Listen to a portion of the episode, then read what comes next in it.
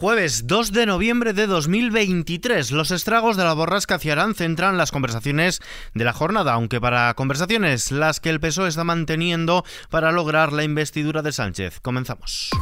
ISFM Noticias con Ismael Arranz.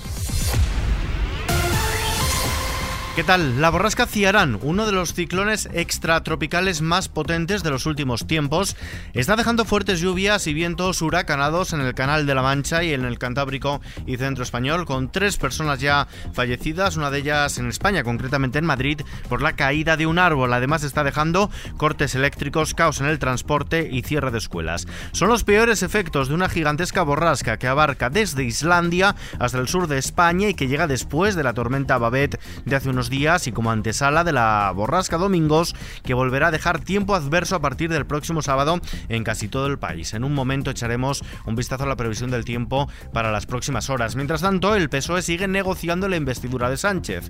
La reunión de la cúpula de Junts per Cat en Bruselas, encabezada por el expresidente de la Generalitat, Carles Puigdemont, ha terminado sin que por ahora se haya alcanzado un acuerdo con el PSOE para esta investidura de Pedro Sánchez. Desde Junts aseguran que aún no hay acuerdo con el PSOE, aunque que proseguirán las conversaciones porque la negociación, dicen, no ha acabado. Justo cuando terminaba la reunión de la cúpula de Junts en Bruselas, el PSOE y Esquerra han hecho público un comunicado conjunto en el que anunciaban su acuerdo para la investidura de Sánchez. La cúpula de Esquerra ha dado luz verde a este acuerdo global alcanzado con el PSOE para la investidura de Sánchez. Será ahora la militancia republicana quien deba avalar el pacto que incluiría, entre otros asuntos, el traspaso integral del servicio de cercanías a la Generalitat de Cataluña.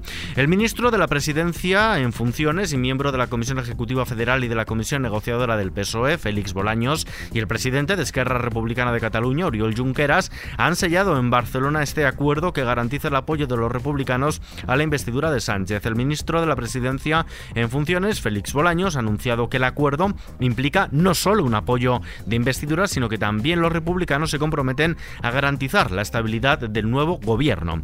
Un acuerdo que contempla la continuidad de la mesa de negociación, el traspaso integral de Rodalías, una condonación por parte del Fondo de Liquidez Autonómica que corresponde a 15.000 millones de euros y el compromiso, dice Bolaños, de sacar adelante una ley de amnistía. Incluye, como saben ustedes, la aprobación de una ley de amnistía. Una ley de amnistía que devolverá a la política lo que nunca debió salir de la política. Y es una ley que todavía se está ultimando con otras fuerzas políticas y que, por tanto, en este aspecto me permitirán que hasta que no haya un acuerdo completo sobre eh, la ley no pueda pronunciarme al respecto. Precisamente sobre la pretendida ley de amnistía, el Poder Judicial se reunirá para abordar esta cuestión. El presidente interino del Consejo General del Poder Judicial, Vicente Aguilarte, ha convocado para el próximo lunes por la tarde un pleno extraordinario para abordar la amnistía del procés.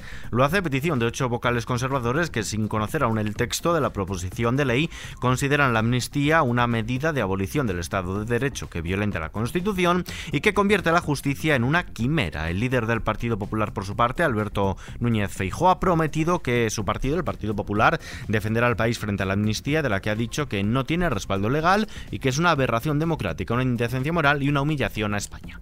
La amnistía no se puede dar para reconciliarse. La reconciliación es previa a la amnistía. Pero para reconciliarse hay que ponerse de acuerdo. Personas que piensan de forma distinta, pero la reconciliación es incompatible con que una de las partes diga que volverá a hacer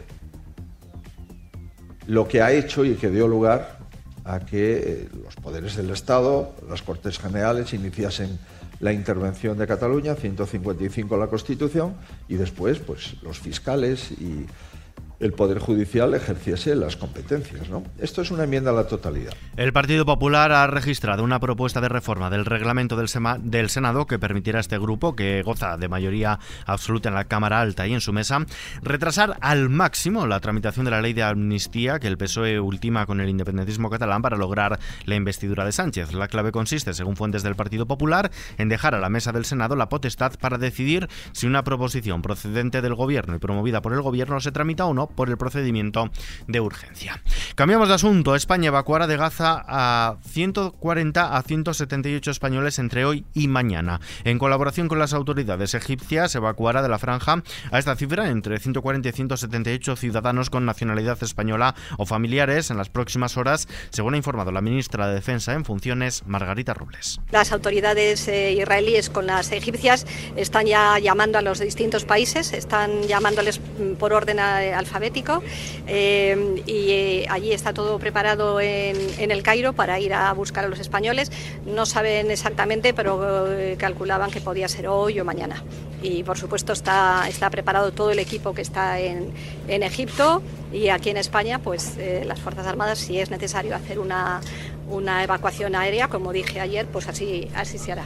Octubre marca el récord de llegadas de migrantes a Canarias. El archipiélago ha recibido en octubre 14.976 migrantes en sus costas, lo que marca un récord histórico en la llegada de extranjeros en pateras al archipiélago, ya que ni en la crisis de los cayucos en 2016 había llegado tanta gente en un solo mes, según los últimos datos del Ministerio del Interior. En la página cultural, Cristina Fernández Cubas, Premio Nacional de las Letras Españolas. La escritora catalana Cristina Fernández Fernández Cubas, maestra del relato fantástico, ha sido galardonada con el Premio Nacional de las Letras Españolas correspondiente al año 2023, según ha anunciado el Ministerio de Cultura. El jurado ha destacado a la autora por la magia de su narrativa que la ha llevado a ser considerada como una de las mejores cuentistas españolas y también por el dominio fascinante del empleo de la concisión para narrar historias que se nutren de la literatura fantástica y que hace llegar al lector de manera intensa hasta cambiar la forma de entender las cosas. El premio, concedido por el Ministerio de Cultura, y Deporte está dotado con 50.000 euros y distingue el conjunto de la labor literaria en cualquiera de las lenguas españolas de un autor español o autora española cuya obra esté considerada como parte integrante del conjunto de la literatura española actual. En los mercados, la bolsa española ha subido este jueves el 2,04%, ha superado el nivel de los 9.200 puntos, impulsada por el avance de las plazas internacionales tras el mantenimiento de los tipos de interés en Estados Unidos y la mejora de la situación en el mercado de bonos. El principal indicador del Parque Nacional cierra en los 9.260 puntos. En el año se revaloriza el 12,53%. El euro se cambia por un dólar con 6 centavos. Vistazo ahora a la previsión del tiempo.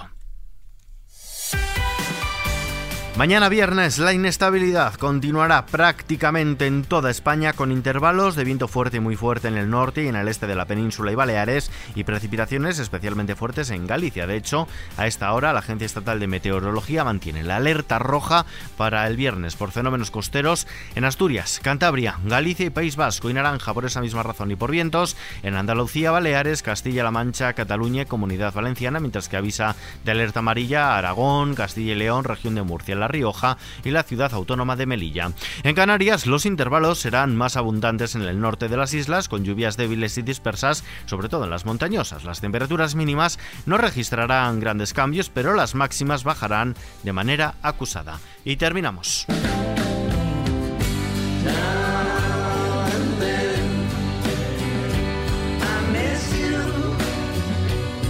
Este jueves se ha estrenado Now and Then, la última canción de The Beatles en la que se han utilizado antiguas grabaciones de John Lennon.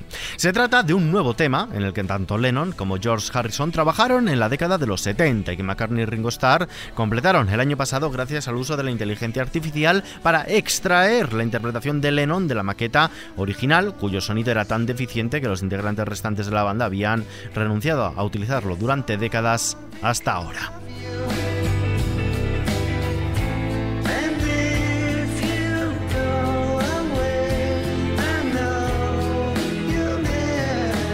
Escuchando este Now and Then y de nuevo la voz de John Lennon, que también se encuentra en nuestra web xfm.es. Nos despedimos por hoy, pero la información continúa actualizada cada hora en los boletines de XFM y ampliada aquí en nuestro podcast XFM Noticias. JL García en la realización, Víctor Álvarez en la producción. Un saludo de Ismael Arranz. Hasta mañana.